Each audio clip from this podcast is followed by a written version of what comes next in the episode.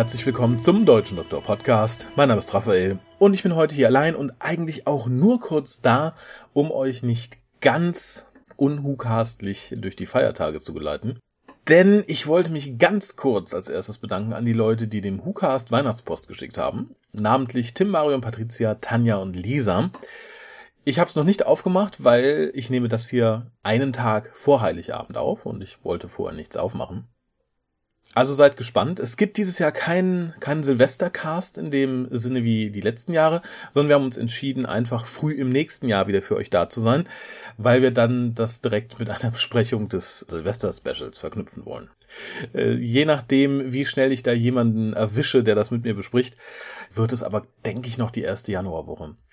Ich wollte aber dann doch vorweihnachtlich, für euch vermutlich kurz nachweihnachtlich oder feiertäglich, noch etwas in unser Paket tun, denn das wurde ein bisschen vernachlässigt dieses Jahr, habe ich das Gefühl. Und darum lege ich da heute nochmal einen Schal des vierten Doktors rein. Der ist letztes Jahr, glaube ich, ganz gut angekommen, wenn ich mich recht erinnere. Und weil vielleicht viele von euch es sich nicht selber gekauft haben, äh, das Mediabook mit den DVDs zu Staffel 12.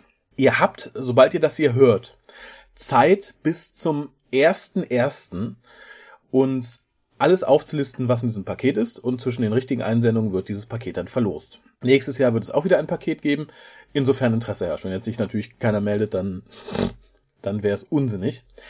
Ihr habt aber noch eine zweite Chance auf einen Gewinn, denn, oder auf viele Gewinne, denn äh, wir haben wieder ein großes, großes Gewinnspiel von Dr. Who Deutschland, dem WhoView und dem WhoCast. Dafür müsst ihr sowohl auf der Seite von Dr. Who Deutschland auf Facebook als auch auf der Seite des WhoViews als auch auf der Seite des WhoCasts je ein äh, Fehlerbild lösen. Da sind dann zwei Bilder gegenübergestellt. Im rechten sind vier Unterschiede, respektive Fehler, je nachdem, wie man es bezeichnen möchte. Die müsstet ihr uns benennen und zusenden. Und zwar an hohoho.drwho-deutschland.de. Steht aber auch noch im jeweiligen Post auf den Seiten. Auch die restlichen Rahmenbedingungen. Es ist euch überlassen, ob ihr uns das schriftlich beschreibt. Hoffentlich missverständnisfrei oder ob ihr uns einfach das Bild abfotografiert und einkringelt, wo die Fehler sind. Ja, auch da habt ihr bis zum ersten ersten Zeit, uns die richtige Lösung zu schicken. Von beiden Aktionen wird im ersten WhoCast nächstes Jahr dann der Gewinner quasi live ausgelöst, äh, ausgelost. Wir haben das natürlich vor euch, weil wir es dann noch online stellen müssen, aber äh, relativ zeitnah wisst ihr dann Bescheid. Und das war es eigentlich schon. Ähm, ich freue mich sehr auf, auf meinen Morgen, wenn ich äh, die Geschenke auspacken kann. Ich hoffe, es sind Kekse dabei. Ich hoffe, ihr habt noch oder hattet schöne Feiertage.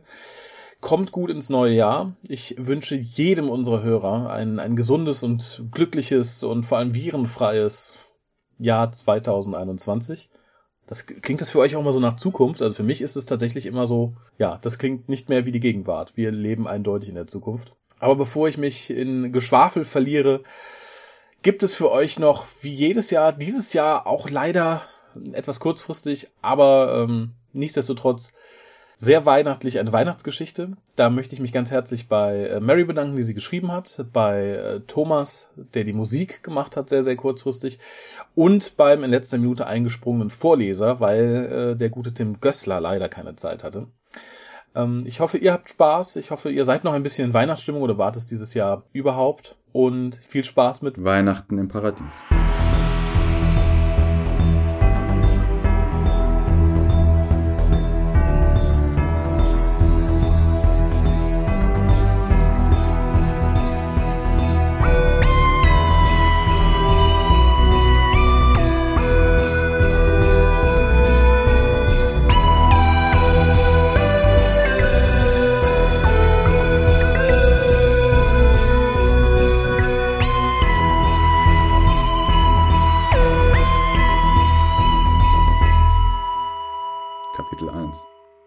Durchatmen. Der Doktor trat aus der Tür der TARDIS und zog die Kapuze seines schwarzen Hoodies über seinem blauen Jackett zurecht. Warum blieb die Kapuze nicht einfach da, wo sie hingehörte? zog an den Seiten seines Jacketts und setzte dann seine Sonnenbrille auf, bevor er sich umsah. Die TARDIS war auf einer etwas mitgenommen aussehenden Wiese gelandet, von der aus er auf einen Fluss sehen konnte. Als er seinen Blick nach links wandte, sah er einen Turm und daneben ein Riesenrad. Das London Eye schien seit seinem letzten Aufenthalt geschrumpft zu sein. Er schloss die Tür der TARDIS und ging Richtung des Riesenrades, hinter dem die Häuser einer Stadt aufragten. Die Sonne ging gerade über dem Fluss unter und tauchte die Stadt in orangefarbenes Zwielicht. Es waren nur wenige Menschen unterwegs und sie alle verbargen ihr Gesicht. Gut, die Menschen waren noch nie schön gewesen, aber warum jetzt? Der Doktor ging auf eine Frau zu, die ein seltsames Vehikel vor sich herschob, aus dem Mountain zu hören war. Vermutlich eine Katze. Sorry, ma'am, could you please tell me? Die Frau sah ihn über ihre Maske nervös an, während sie mitsamt ihres Katzenwagens ein Stück zurückwich. Ich verstehe kein Englisch. Sie trat ein Stück vor den Wagen und nahm das maunzende Wesen heraus. Der Doktor sah sie irritiert an. Ihre Katze hat gar keine Haare. Frau runzelte die Stirn. Das ist mein Baby. Und bitte halten Sie anderthalb Meter Sicherheitsabstand. Sie tragen nicht einmal einen Mund-Nasenschutz. Mit der linken Hand fasste der Doktor seine Nase an. Meine Nase braucht gar keinen Schutz. Sie ist groß. Aber warum sprechen Sie Deutsch? Wir sind doch in London. Die Frau wich mit Wagen und Baby zurück und sah den Doktor nun besorgt an. Wir sind in Düsseldorf, in Deutschland. Ich muss dringend los, Klopapier kaufen. Sie legte ihr Baby zurück in den Wagen und bewegte sich schnell davon, während der Doktor die Stirn runzelte. Deutschland? Normalerweise landet er immer in Großbritannien. Schon weil sich sein Akzent hier viel cooler anhörte. Er musste dringend das Navigationssystem der TARDIS überprüfen. Schnellen Schrittes ging er auf das Riesenrad zu und bog dann in die Altstadt ein. Das einfache Pappschild, das einen Kopf mit Maske über Mund und Nase zeigte, entging ihm dabei. Stattdessen sah er interessiert die Passanten an, die teilweise bizarre Tänze von links nach rechts um ihre Mitmenschen ausführten, während andere stur geradeaus liefen und auch stolz ihre Nasen zeigten. Scheinbar waren nicht alle Nasen schützenswert. Warum war er hier gelandet? Es war ja ganz interessant, aber hier würde er kaum gebraucht werden. Entschuldigen Sie. Zwei Männer in blauen Overalls mit weißer Schrift auf der Brust liefen auf ihn zu. Auch sie hatten weiße Masken über dem Gesicht, Sie sahen allerdings weit futuristischer aus als die der Passanten. Gibt es ein Problem? fragte der Doktor interessiert. Sie tragen keinen ausreichenden Mund-Nasenschutz. In der Stadt Düsseldorf gilt seit wenigen Tagen Maskenpflicht. Wenn Sie sich außerhalb Ihres Privathaushalts aufhalten, bitte ziehen Sie eine Maske auf. Der Doktor sah von einem jungen Polizisten zu seinem älteren Kollegen. Warum sollte ich das tun? Ich kann Ihnen versichern, dass meine Nase keinerlei Schutz braucht. Hinter der Maske seufzte der Polizist deutlich, während er leicht mit den Augen rollte.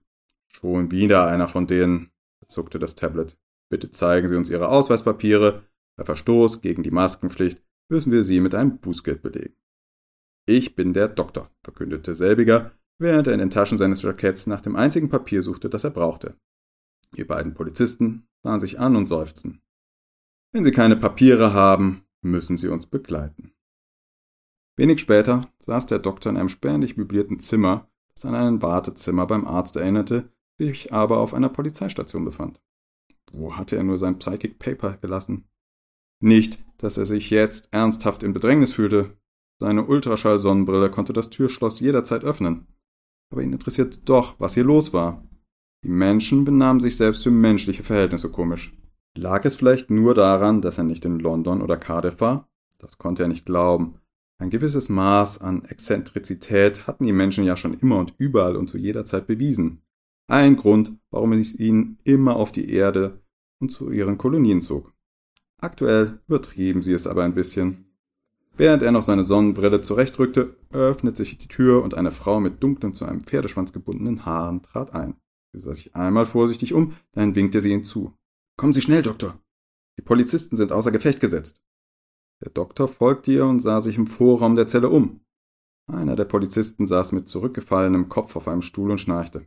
Keine Angst, sagte die Frau, die schlafen nur kurz. Sie öffnete die Tür nach draußen umständlich mit ihrem Ellbogen und wies dann auf ein kleines rotes Auto, das vor der Tür stand. Während sie auf der linken Seite einstieg, öffnete der Doktor die rechte Tür und setzte sich. Es roch nach Vanille und Desinfektionsmittel. Der Doktor zog die Tür hinter sich zu. Ich dachte, ich fahre. Wo ist das Lenkrad? Wir sind hier in Deutschland, da ist das Lenkrad nicht auf der falschen Seite.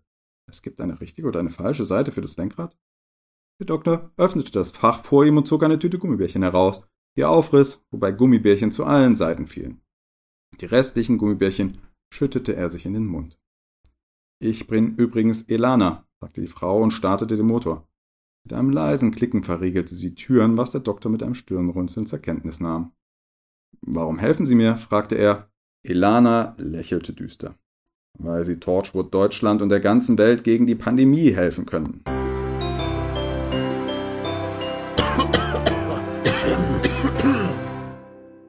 Kapitel 2 Kontrollverlust.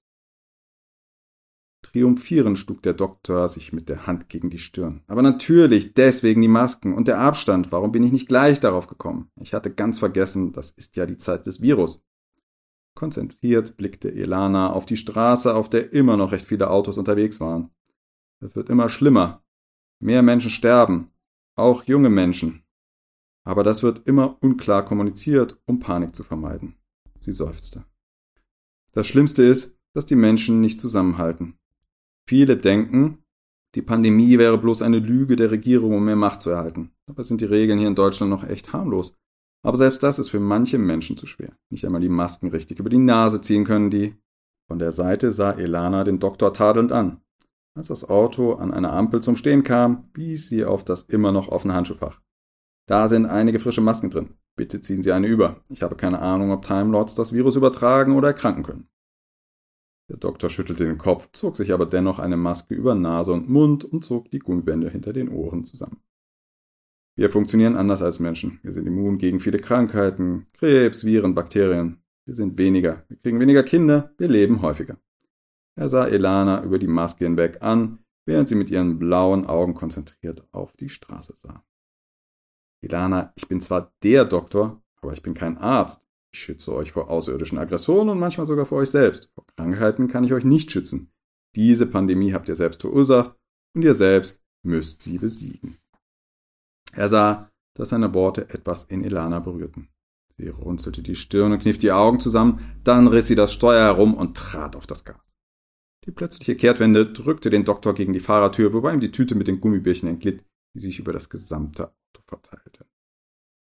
Als er sich halbwegs gefangen hatte, hob er seine Sonnenbrille an und musterte Elana. Ich hätte fahren sollen. Elana schwieg und schaute verbissen auf die Straße. Sie ließen die nobleren Straßen hinter sich und fuhren neben der Straßenbahn her in ein Viertel, das trotz der letzten Sonnenstrahl trüb und düster aussah. An einem verwittert aussehenden Haus, das hinter einer Kneipe lag, hielt Elana und stieg aus. Ich nehme an, das ist nicht das Torchwood Deutschland Hauptquartier, stellte der Doktor fest und verließ ebenfalls den Wagen. Mit zusammengekniffenen Lippen schüttete Elana den Kopf und schloss eine verglaste Eingangstür auf, indem sie den Schlüssel bis zum Anschlag drehte und sich dann mit ihrem Körpergewicht gegen die Tür warf. Sie haben gesagt, Sie können uns nicht vor der Pandemie retten, aber vielleicht können Sie mir helfen. Der Doktor folgte ihr in einen winzigen Fahrstuhl, der sie surrend ins oberste Stockwerk führte. Hier ging Elana durch die Tür auf einen Balkon und öffnete die Tür zu einer kleinen Wohnung. Mama, ich bin da. Ich habe Hilfe mitgebracht. Elana ging durch einen schmalen Flur, in dem es nach Lavendel und Seife roch. Der Doktor folgte ihr, ohne die Tür zu schließen. Im Wohnzimmer saß auf einem erstaunlich modernen weißen Ledersofa eine Frau mittleren Alters. Sie hatte blondes Haar mit deutlichem Ansatz und eine Frisur, die lange keinen Haarschnitt mehr gesehen hatte. Teilnahmslos sah sie aus dem Fenster, als ihre Tochter sie umarmte. Interessiert sah der Doktor sich um und pickte prüfend gegen einen grünen Kranz mit vier roten Kerzen, die unterschiedlich weit heruntergebrannt waren. Ich bin mir nicht ganz sicher, wie ich Ihnen helfen soll. Er ging an ein Regal und nahm eine von mehreren identisch aussehenden Figuren hoch, die alle rot gekleidet waren und einen weißen Bart hatten.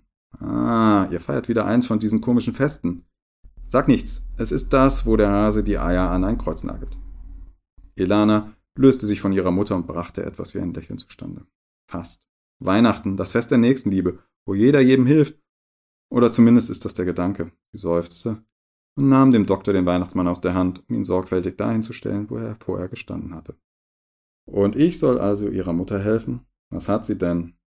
In einem Satz war der Doktor vor Ilanas Mutter in die Knie gegangen und klickte einmal auf seine Ultraschall-Sonnenbrille. Sie wurde jedenfalls nicht durch einen Androiden ersetzt oder von außerirdischen Parasiten befallen, also auf den ersten Blick. Elana setzte sich neben ihre Mutter und strich sanft über die im Schoß gefalteten Hände. Vor einigen Monaten, kurz nachdem die Seuche ausgebrochen war, haben wir meinen Vater an die Krankheit verloren. Er hat gerade eine schwere OP gesund überstanden und wir waren so froh. In ihren Augen schimmerte es feucht und sie musste einmal kurz schlucken, bevor sie weitersprach. Und dann bekam er die Krankheit und war innerhalb von Tagen tot. Tot! Und wir hatten uns so gefreut, dass er überlebt hatte und noch bei uns war. Dabei hieß es, die Krankheit ist nur für ältere Menschen gefährlich. 63 ist doch nicht alt, nicht heute.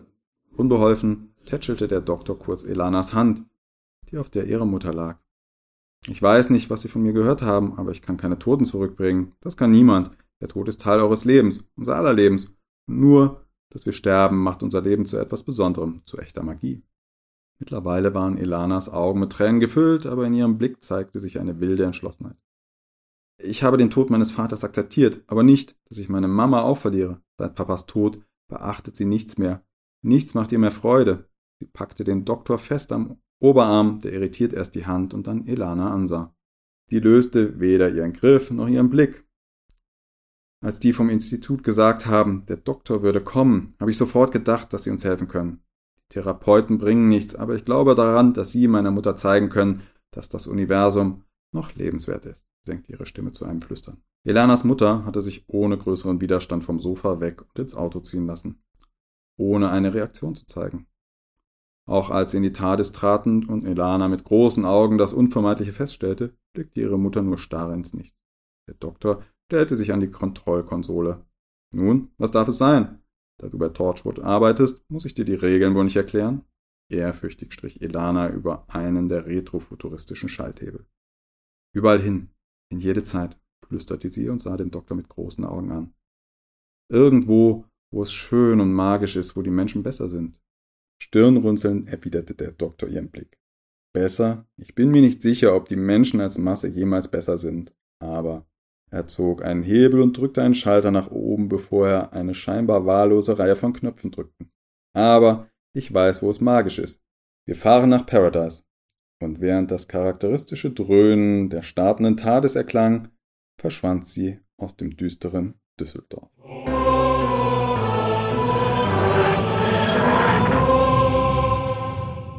Kapitel 3 Paradise Elana zog ihre Schuhe aus und trat barfuß auf die Wiese, die sich wie ein Teppich vor ihnen ausbreitete und deren Gräser sich sanft im Wind wiegten. Warum ist das Glas blau? Seufzend trat der Doktor mit Elanas Mutter am Arm ebenfalls nach draußen. Warum, warum, warum tragen Tutenchia an Dienstagen ihre Köpfe im linken Arm? Weil das Universum so ist.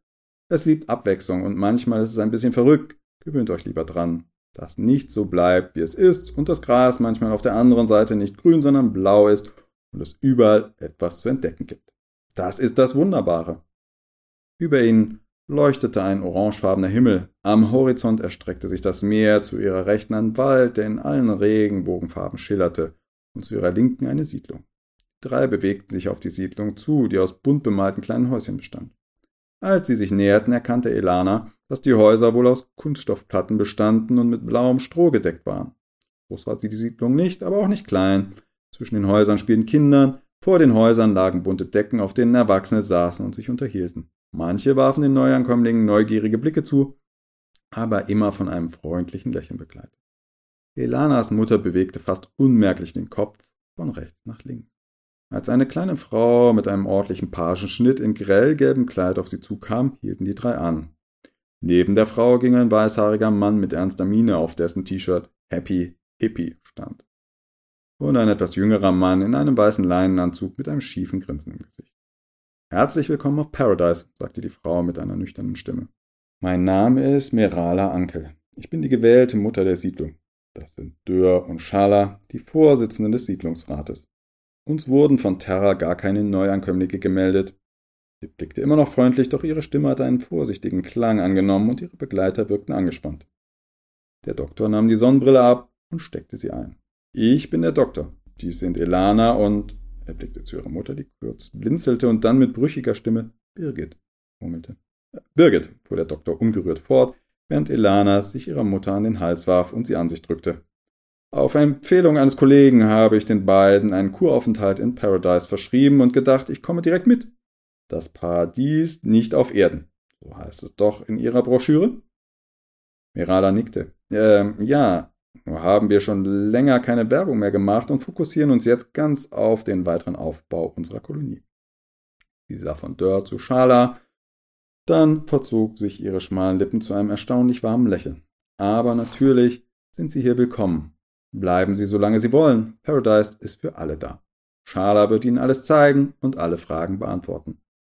Damit ging Merala zusammen mit Dörr und Schala nickte ihnen zu. Am besten zeige ich Ihnen erstmal Ihre Unterkunft. Er ging voran, ohne abzuwarten, ob sie ihm folgten, und hielt auf eine kleine Häusergruppe außerhalb der Hauptsiedlung zu.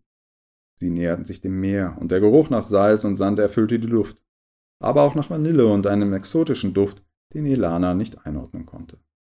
An einem größeren Haus, das direkt am Rande eines rosafarbenen Strandes lag und ganz in Gelb gestrichen war, hielt Schala und öffnete die Tür. Elana, Birgit und der Doktor traten ein, gefolgt von Schala. Der untere Bereich bestand größtenteils aus einem einzigen offenen Raum, der hauptsächlich in Weiß gehalten war, mit Akzenten in Gelb und Grün. Es gab eine Küchenzeile, eine Wohnecke mit einer VR-Station, eine Treppe führte nach oben. Dort sind die Schlafzimmer, sagte Schala, der Elanas Blick zur Treppe gefolgt war. Die Einrichtungen sind einfach, aber ausreichend. Wird alles mit Transportmodulen von Aeki geliefert und ist leicht aufzubauen. Wir machen hier ja fast alles selbst. Über das virtuelle Port gibt es die neuesten Visions von Terra zum Mitspielen oder Zuschauen. Außerdem haben wir hier Sportprogramme, ihr könnt in den Gärten arbeiten oder einfach am Strand liegen. Paradise lebt davon, dass jeder seinen Anteil leistet, damit wir hier in Frieden und Freiheit leben können. Daher wäre es schön, wenn ihr euch in einer der Arbeitsgruppen meldet, solange ihr hier seid. Er zeigte auf die Küchenzeile. Heute Abend könnt ihr im Zentrum mitessen. Könnt ihr euch auch eure Lebensmittelration für die nächsten Tage abholen, wenn ihr selbst kochen wollt. Oder ihr übergebt sie der Küche, wenn ihr weiter im Zentrum essen möchtet. Aber vielleicht werdet ihr ja auch mal von jemandem zum Essen eingeladen. Er zwinkerte Elana zu und verließ dann das Haus. Der Doktor ließ sich auf das Sofa fallen. Ach, zum Glück sind die Farben hier drin ruhiger. Ich habe vergessen, dass dieser Planet aussieht, als wäre einem Dreijährigen mit Wasserfarben in die Hände gefallen. Er setzte die Sonnenbrille wieder auf und legte die Beine auf den Tisch. Worauf wartet ihr noch? Genießt das Paradies. Elana schloss sich einer Gärtnergruppe an und verbrachte viel Zeit mit Schala und einigen anderen jungen Leuten aus der Siedlung. Birgit blieb für sich und saß am Meer und schaute hinaus. Sie antwortete auf Fragen und brachte hin und wieder sogar ein Lächeln zustande. Der Doktor lief durch die Siedlung, als würde sie ihm gehören, schaute mal dieser, mal jenem über die Schulter und gab weise Ratschläge oder vollkommenen Blödsinn von sich. So vergingen einige Tage. Birgit erholte sich zusehen, und als sie eines Morgens beim Frühstück in ihrem Haus saßen, lächelte sie erst Elana, dann den Doktor an. Ich danke euch, dass ihr mich hierher gebracht habt. Ich brauchte Abstand und musste sehen, dass es weitergeht, irgendwie, und dass es immer neue Möglichkeiten gibt. Auch wenn ich mir meine Zukunft anders vorgestellt habe, ich bin mir jetzt wieder sicher, es gibt eine Zukunft für mich. Wir können zurück. Lächelnd legte der Doktor eine Hand auf ihre. Sehr gut, dann können wir ja zur Tades aufbrechen und ich bringe euch nach Hause. Elana schüttelte den Kopf und sagte mit teilnahmsloser Stimme, ich? Ich gehe nicht mehr zurück. Ich bleibe hier.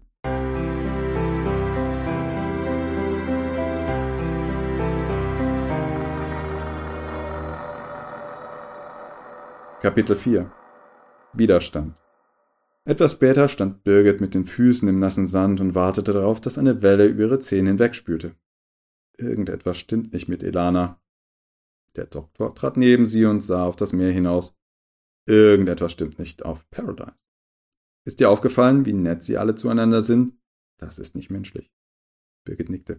Ja, sie sind nett, aber nicht herzlich. Und Elana, sie umarmt mich nicht mehr. Gott, wenn dieses Mädchen eins andauernd macht, ist es, ihre Mitmenschen zu umarmen. Mir ist das manchmal zu viel. Ihr Vater, der war genauso.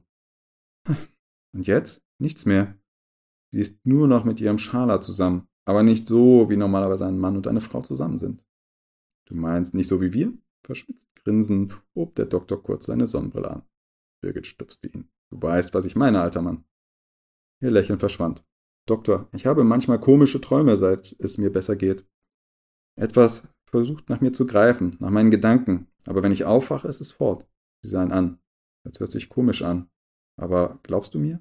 Der Doktor hielt sich kurz den Finger an die Lippen, dann rieb er sich die Hände. Ja, ich glaube dir. Es gibt etwas, das Mirala uns verschweigt. Paradise war immer ein Ort voller Gäste und jetzt? Wir sind die einzigen hier seit Tagen. Das ist kein Zufall. Auch nicht, dass wir hier sind. Komm mit. Er reichte Birgit die Hand, zog sie hinter sich her in Richtung der Siedlung. Dabei vermied er es, direkt auf die Häuser zuzugehen, sondern näherte sich seitlich.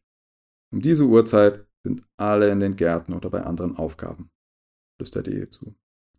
Sie schlichen an ein paar Häusern vorbei, ohne gesehen zu werden. Einige Kinder spielten, aber beachteten sie nicht. Das Ziel des Doktors war eines der größeren Häuser, das von Schala. Vor der Eingangstür sah er sich kurz um, dann drückte er die Klinke herunter. Einmal, zweimal. Die beiden sahen sich an. Ist normalerweise nie eine Tür verschlossen, sagte Birgit. Diese nicht mehr lange. Der Doktor griff in die Innenseite seines Jacketts und holte den Ultraschallschraubenzieher vor, um ihn triumphierend in die Luft zu halten. Dann steckte er ihn wieder weg und griff stattdessen in Birgits Frisur, die jetzt nicht mehr zottelig war, sondern elegant hochgesteckt. Du erlaubst? Mit der Haarnadel drückte er ein wenig im Schloss herum, bis er Widerstand spürte. Dann öffnete er die Tür und die beiden traten ein.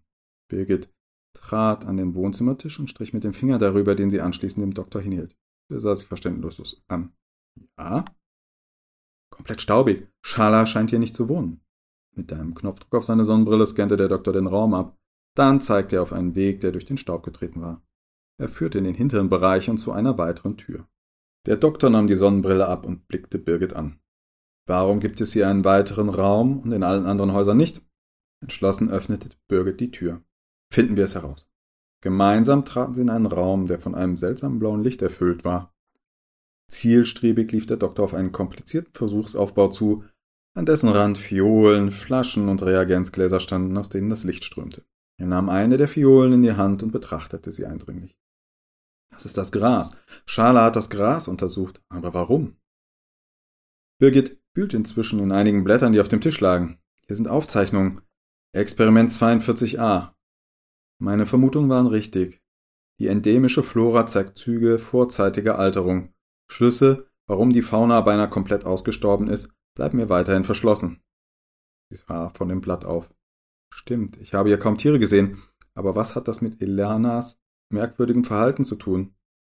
Der Doktor zuckte die Achseln. Ich weiß es nicht, aber ich bin mir sicher, wir werden es hier herausfinden. Er zeigte auf eine Karte, die mit Magneten an einem Board befestigt war und die Siedlung und ihre unmittelbare Umgebung zeigte. Hier an der strandabgewandten Seite im Urwald scheint der Eingang zu einem Höhlensystem zu sein. Was auch immer sich dort befindet, scheint wichtig für Schalers Forschung zu sein. Sehr richtig. Erschrocken drehten sich Birgit und der Doktor um. Im Türrahmen stand Schala, ein Laserstrahler auf sie gerichtet. Frohe Weihnachten, sagte er. Leider werden Sie den heiligen Abend nicht mehr erleben. Sie dürfen Sie nicht stören, zu viel steht auf dem Spiel. Bedauernd sah er sie an. Das ist nicht persönlich gemeint, es muss einfach sein. In dem Moment tauchte über Schalers Kopf ein Stuhl auf und sank auf ihn nieder. Schala folgte und hinter ihm erkannten sie Dörr. Mir tut es auch leid, sagte er und stellte den Stuhl zur Seite. Zumindest ein bisschen. Gewalt ist nie eine Lösung. Birgit starrt ihn an. Du hast uns das Leben gerettet. Ich würde sagen, da war Gewalt sogar notwendig. Ethische Grundsatzdiskussionen könnt ihr euch für später noch aufheben, sagte der Doktor und zog Birgit mit sich an Dörr vorbei. Der folgte ihm aus dem Haus. Du hast recht, sagte er und deutete auf eine Gruppe Siedler, die wie Zombies auf sie zukamen. Unter ihnen auch Elana. Mama, wie konntest du nur? rief sie. Du musst damit aufhören. Es ist für das große Ganze. Woher wissen die, dass wir hier sind? flüsterte Birgit dem Doktor und Dörr zu. Konzentriert blickte der Doktor über die Siedler, die jetzt von allen Seiten auf sie zukamen. Dann schwang sein Blick nach rechts, Richtung Wald. Ich würde vorschlagen, wir finden das später raus. Und schon lief er los. Birgit und Dörr flankierten ihn. Jetzt bedauere ich schon, dass ich die letzten Monate kein Pilates gemacht habe, keuchte Birgit, während sie in das Dickicht des fremdartigen Waldes hineinhechteten. Auch hier hatten die großen und kleinen Bäume einen leicht bläulichen Schimmer. Die dicken Blätter, die ihnen teilweise den Weg versperrten, leuchteten violett bis rot. Die Stille des Dschungels begleitete sie bis zu einem Bach, der fröhlich Richtung Meer plätscherte. Hier übernahm Dörr die Führung. Ich habe Schaller beobachtet, wie er immer und immer wieder in diese Höhle gegangen ist. Ich dachte, es wäre, um nach Pilzen zu suchen. Birgit hielt kurz inne, versuchte zu Atem zu kommen. Hinter ihnen im Urwald raschelte es, als würden viele Lebewesen sich ihren Weg durch das Unterholz bahnen. Was machen wir, wenn sie uns in der Höhle einschließen? Wäre es nicht besser gewesen, zur TARDIS zurückzukehren? Der Doktor sah sie irritiert an. Ja, das wäre es. Aber es wäre auch sehr langweilig gewesen, oder? Damit folgte er Dörr zu einem Höhleneingang, der zwischen den Wurzeln eines gigantischen Baumes versteckt war, warf einen Blick hinein und trat dann zwei Schritte in die Dunkelheit, bevor er einen Schrei ausstieß. Doktor? Besorgt stürzte Birgit an den Höhlenrand. Alles in Ordnung, kam die Stimme von weiter unten. Dörr hielt eine Taschenlampe in die Dunkelheit, deren Strahl auf einen steil abfallenden Weg fiel, der Ähnlichkeit mit einer Rutsche hatte. Am Rand der Höhle war ein Seil gespannt, das wohl den Aufstieg erleichtern sollte. Die Verfolger hinter ihnen vor Augen zuckte Birgit mit den Schultern, setzte sich auf den Po und schlitterte den Höhlenboden entlang nach unten. Dörr folgte ihr.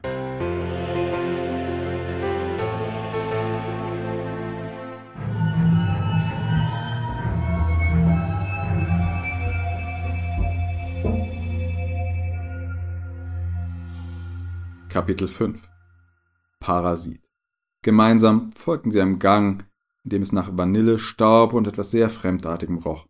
Der Geruch war nicht unangenehm, nur sehr unirdisch. Nach einigen hundert Metern schnellen Schrittes eröffnete sich vor ihnen eine Höhle. Ein fluoreszierendes blaues Licht erfüllte die Höhle, das von den Wurzeln der Bäume und des Grases zu kommen schien, die bis hierher reichten. Der Birgit, Dörr und dem Doktor folgten die anderen Siedler. Statt sie anzugreifen, blieben sie stehen und schwiegen. Vor ihnen wuchs eine gigantische violette Blüte aus dem Boden, aus der sich in allen Blau- und Rottönen schillernde Blätter schälten. Ein Blütenblatt so groß wie ein Mensch. Aus der Mitte der Riesenblume wuchsen gelbliche Zungen, die mit einem leisen Zirpen hin und her schwangen und fast wie Musik klangen. Eine dieser Zungen löste sich aus dem Blüteninneren und schnellte auf den Doktor zu. Dann wartete sie kurz. Ilana trat von hinten neben den Doktor und berührte die Zunge. Sofort wurde ihr Körper schlaff, während die Zunge sich um ihren Hals wickelte. Ilana, schrie Birgit und wollte auf ihre Tochter zustürmen, doch der Doktor hielt sie fest. Warte, flüsterte er. In diesem Moment schlug Ilana ihre Augen wieder auf, in denen ein blaues Licht schimmerte. Wir sind die Zirr, sagte sie mit einer seltsam schwingenden Stimme, während ihre Augen nach links und nach rechts sahen. Wir waren schon immer hier. Dies ist unser Planet. Der Doktor trat einen Schritt vor. Was seid ihr? Pflanzen? Lana schwang an der Zunge hin und her, als würde das Wesen, das sie denkte, kurz nachdenken. Ihr würdet uns Parasiten nennen. Wir leben in anderen Lebensformen, in den Pflanzen, in den Tieren. Es gibt keine Tiere auf Paradise, stellte der Doktor fest. Elana nickte ernst. Das ist richtig. Die Menschen kamen, sie brachten Ungleichgewicht, die Tiere starben. Erst viele Jahre später erholten wir uns. Aber die Tiere blieben fort. Wir brauchen Säugetiere zum Überleben. Nur durch sie können wir uns vermehren. Die Menschen nahmen sie uns. Deshalb nahmen wir die Menschen. Schala war der Erste. Er half uns. Er sah, dass wir Recht hatten. Der Doktor seufzte und warf die Arme in die Luft. Es geht nicht ums Recht haben. Es geht nie ums Recht haben. Es geht um das gemeinsame Leben, das Miteinanderleben, was auch immer die Vorfahren dieser Menschen getan haben, als sie herkamen. Es ist viele hundert Jahre her. Er trat auf Elana zu und sah sie an. Wenn ihr schon immer da gewesen seid, dann seid ihr alt, dann wisst ihr, dass es mehr gibt als Überleben. Warum habt ihr euch den Menschen nicht gezeigt, Verhandlungen aufgenommen, miteinander gesprochen? Die Pflanzenzunge zog Elana zurück und setzte sie dann sanft auf den Boden ab. Sie, sie haben sich nicht getraut, sagte Elana leise mit ihrer eigenen Stimme. Sie hatten Angst, dass die Menschen sie auch töten würden. Sie drehte sich um und strich sanft über ein Blatt der riesigen Pflanze, bevor sie sich wieder an den Doktor wandte. Sie denken anders als wir. Zirr sind viele und doch eins. Während sie in mir waren, konnte ich fühlen, was sie fühlen, fühlen, was die anderen fühlen. Ihr Blick wanderte zum Höhleneingang, in dem Schaller aufgetaucht war und sich die Beule am Kopf rieb. Ich habe die Zirr entdeckt, sie haben Kontakt mit mir aufgenommen und ich habe den Blütenstaub, aus dem sie entstehen, im Dorf verteilt, damit sie sich erholen konnten. So eine großartige Kultur verdient es nicht unterzugehen. Es gibt nicht nur diese Mutterblume, es gibt unzählige, und alle sind kurz davor einzugehen, die Verbindung mit den Pflanzen würde dazu führen, dass ein Großteil der Flora stirbt. Paradise wäre ein toter Planet.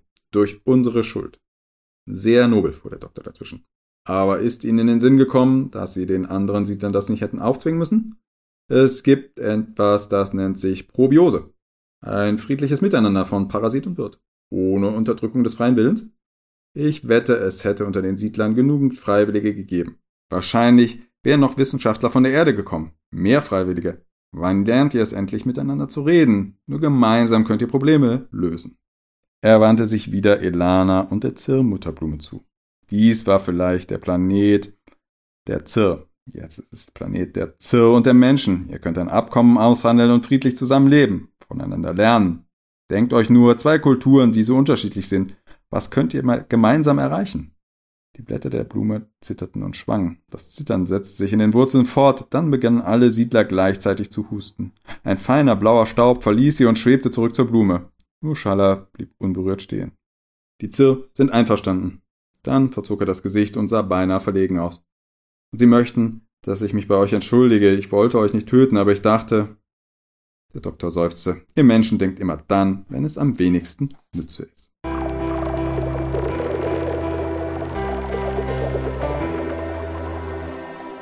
Kapitel 6 Weihnachtssterne Dörr pfiff fröhlich Jingle Bells, während er die Lichterkette über den Baum verteilte, den er gemeinsam mit Elana aufgestellt hatte.